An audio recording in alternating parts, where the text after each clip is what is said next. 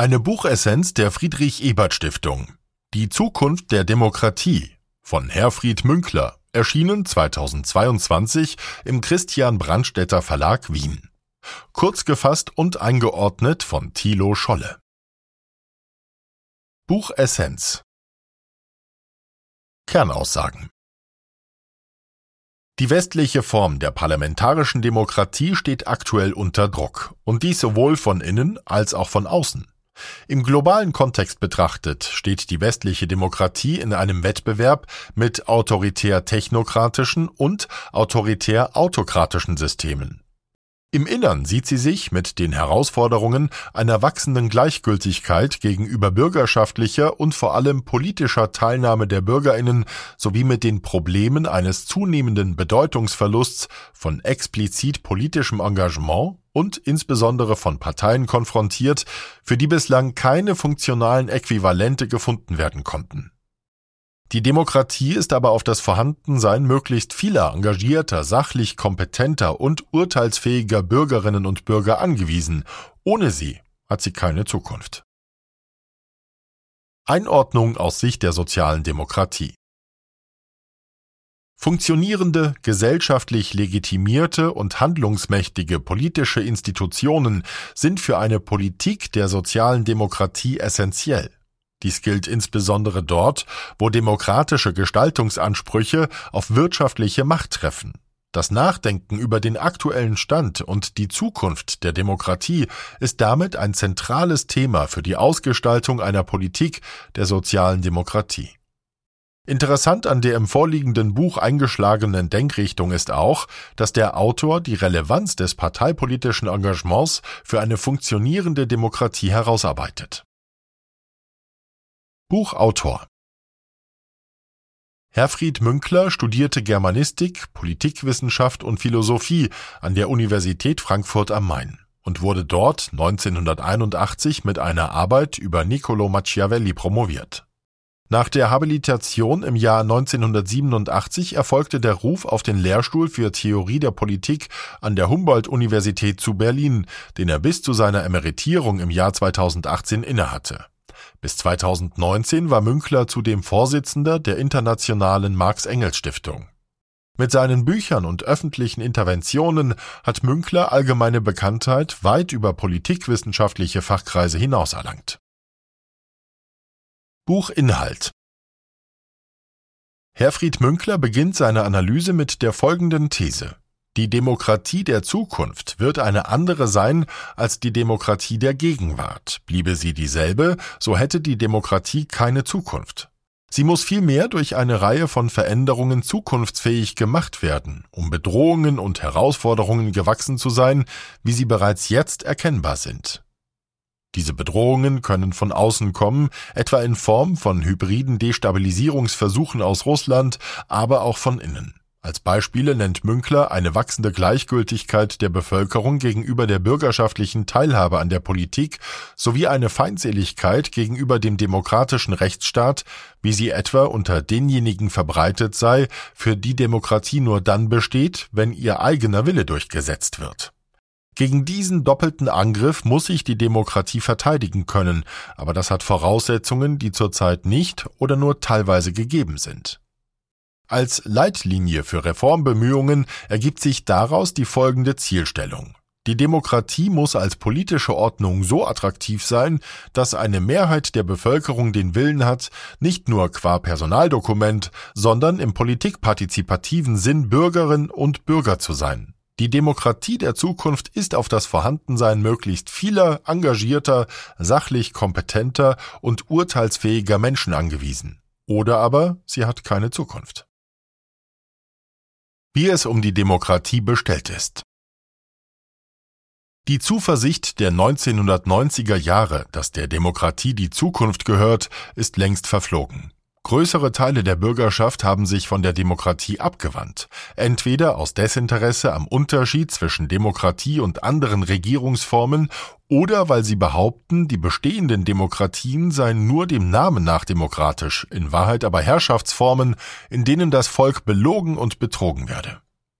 Hinzu kommen Bedrohungen von außen, etwa durch autoritär-autokratische Systeme wie Russland oder autoritär-technokratische Systeme wie China, das laut Münkler das für Demokratien westlichen Typus gefährlichere System darstellt. Denn anders als Russland setzt China weniger auf militärische als auf wirtschaftliche Macht und tritt damit sehr viel smarter auf als Russland. Während Russland nur für wenige Militärdiktaturen zum Vorbild werden konnte, wird das chinesische Modell inzwischen in vielen sich auf dem Modernisierungsweg befindlichen Ländern als attraktivere Alternative zum westlichen Vorbild der parlamentarischen Demokratie mit politischer Gewaltenteilung und einer vitalen Zivilgesellschaft gesehen. Da die Dynamik des Marktes im chinesischen Modell nicht an die Institutionen der Demokratie und des Rechtsstaats gekoppelt ist, ist diese Art des politischen Systems für ambitionierte politische Eliten leichter zu handhaben. In dieser sich abzeichnenden globalen Konfrontation zwischen den demokratischen Ordnungen auf der einen und autoritären Regimen auf der anderen Seite ist der Sieg der demokratischen Ordnungen alles andere als sicher. So viel zur Bedrohung von außen. Im Innern ist insbesondere der Topos eines vermeintlich vernachlässigten Volkswillens von entscheidender Bedeutung. Die in Demokratien unvermeidliche Komplexität von Beratungs- und Entscheidungsprozessen führt zu Herausforderungen, bezüglich derer Münkler sagt, man muss politisch erfahren und obendrein auch noch juristisch bewandert sein, um sich in diesem System aus Systemen zurechtzufinden und darin handlungsfähig zu sein. Gerade hier setzen populistische Bewegungen an. Je größer die Anzahl der von der Komplexität überforderten Bürgerinnen und Bürger ist, desto schlechter ist es um die Demokratie bestellt. Demokratien sind also sehr viel stärker als andere Systeme auf kompetente Bürgerinnen angewiesen, bei denen die Vorstellung der Betroffenheit durch politische Entwicklungen und Entscheidungen zu Informiertheit und Engagement führt. Und sie sind Systeme, die sich ständig überdenken müssen, um die Balance zwischen individueller Freiheit und der Fähigkeit zu kollektiver Willensbildung aufrechtzuerhalten. Warum und seit wann die Demokratie in die Defensive geraten ist.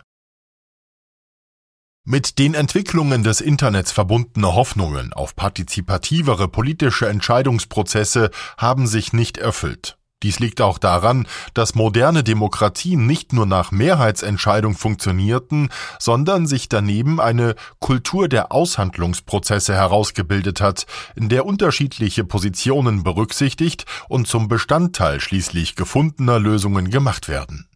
Dadurch verändern sich auch die Rollen der Exekutive und des Parlaments, das nicht länger nur die Regierungstätigkeit kontrolliert, sondern nun auch selbst an dieser teilnimmt. Dies hat eine Bearbeitung deutlich komplexerer Aufgaben ermöglicht, als dies in rein binären Strukturen von Zustimmung und Ablehnung im Rahmen von Mehrheitsentscheidungen der Fall ist. Strittige Fragen der Abwägung lassen sich letztlich nur in abgegrenzten Zirkeln treffen. Die ambivalente Wirkung des Internets setzt sich in der permanenten Aufregung über einzelne Posts fort, die zu einer Prämie auf exzentrische oder extremistische Äußerungen führt. Gefördert werden damit eine Gereiztheit der allgemeinen Stimmung sowie die bequeme Verbreitung provokativer Äußerungen. Damit wird eine Grundvoraussetzung der Demokratie in Frage gestellt, jedenfalls bei jenem Typ von Demokratie, der vor die Entscheidung einen längeren Prozess gemeinsamen Beratschlagens gestellt hat. Dazu kommt die Problematik der Falschinformationen. Die Demokratie ist eine politische Ordnung, die eine Formierung besonderer Interessen sowie einen Pluralismus der Werte zulässt. Sie folgt darin der Überzeugung, dass die regelgebundene Austragung von Interessenkonflikten und die Konkurrenz der Werte den Zusammenhalt des politischen Verbandes stärkt und festigt. Auf Dauer jedenfalls sehr viel mehr, als das bei deren Unterdrückung der Fall wäre. Verschwörungstheorien und Lügenkaskaden stellen dagegen eine Lizenz dar, die Regeln des Zusammenspiels von Parteiung und Gemeinwohl, Konfliktaustragung und Zusammenhalt außer Kraft zu setzen worin die Gefährdungen und Bedrohungen der Demokratie bestehen. Drei Herausforderungen für die Demokratie lassen sich vergleichen. Sozioökonomische Veränderungen, Veränderungen, die mit den Medien zu tun haben und die Art der Kommunikation verändern, sowie Veränderungen, die daraus resultieren, wie der demokratische Prozess mit alltäglichen Problemen, aber auch mit außergewöhnlichen Herausforderungen umgeht. Die Erwartungen an den Output des demokratischen Systems sind in kontinuierlichem Wachstum begriffen, während der Input der Bürgerinnen und Bürger, ihr Engagement in und für die Demokratie immer weiter zurückgeht. Zu beachten ist zudem das notorische Legitimationsdefizit internationaler Organisationen.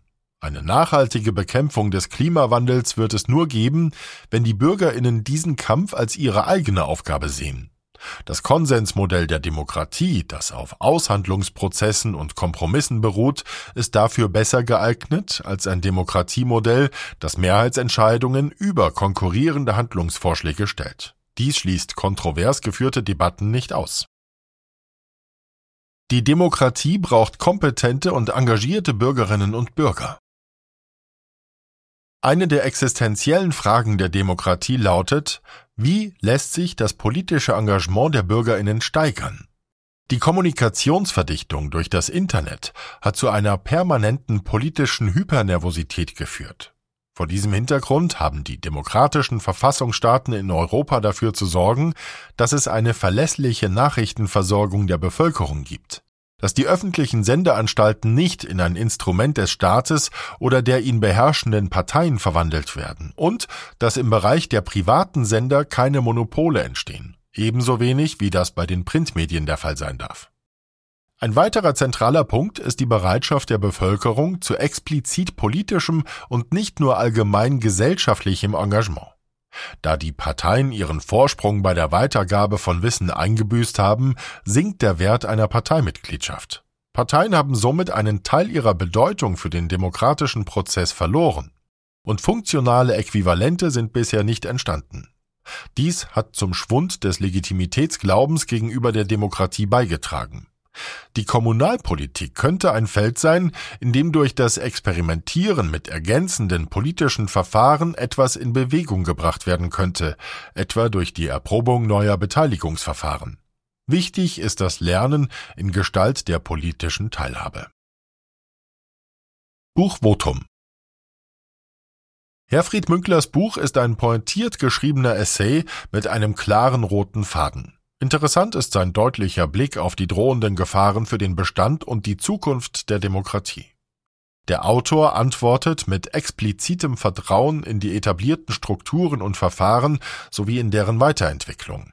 Insbesondere sein Plädoyer für konsensdemokratische Ansätze als zentral für die Bewältigung großer gesellschaftlicher Fragen ist vor dem Hintergrund ansonsten sehr radikal daherkommender anderer Ansichten bemerkenswert und im Ergebnis durchaus plausibel argumentiert.